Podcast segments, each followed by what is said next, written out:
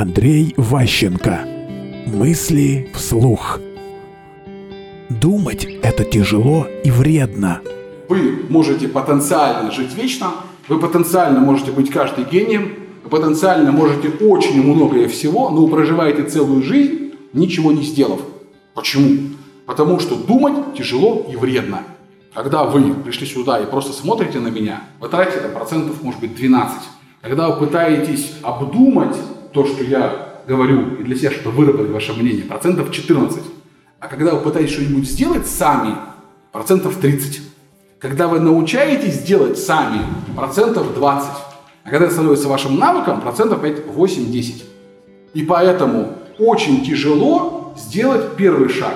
Добраться до вершины вообще трудно, на Эверест залезть. Поэтому большинство ломается на полпути. И для того, чтобы чувствовать себя хорошо, когда вы сломались, вы придумайте себе объяснение. Лектор был идиот, это было неинтересно, мне это не нужно, мне это не пригодится. Мы всегда себя оправдываем. Когда у нас не получается что-нибудь, мы находим себе оправдание.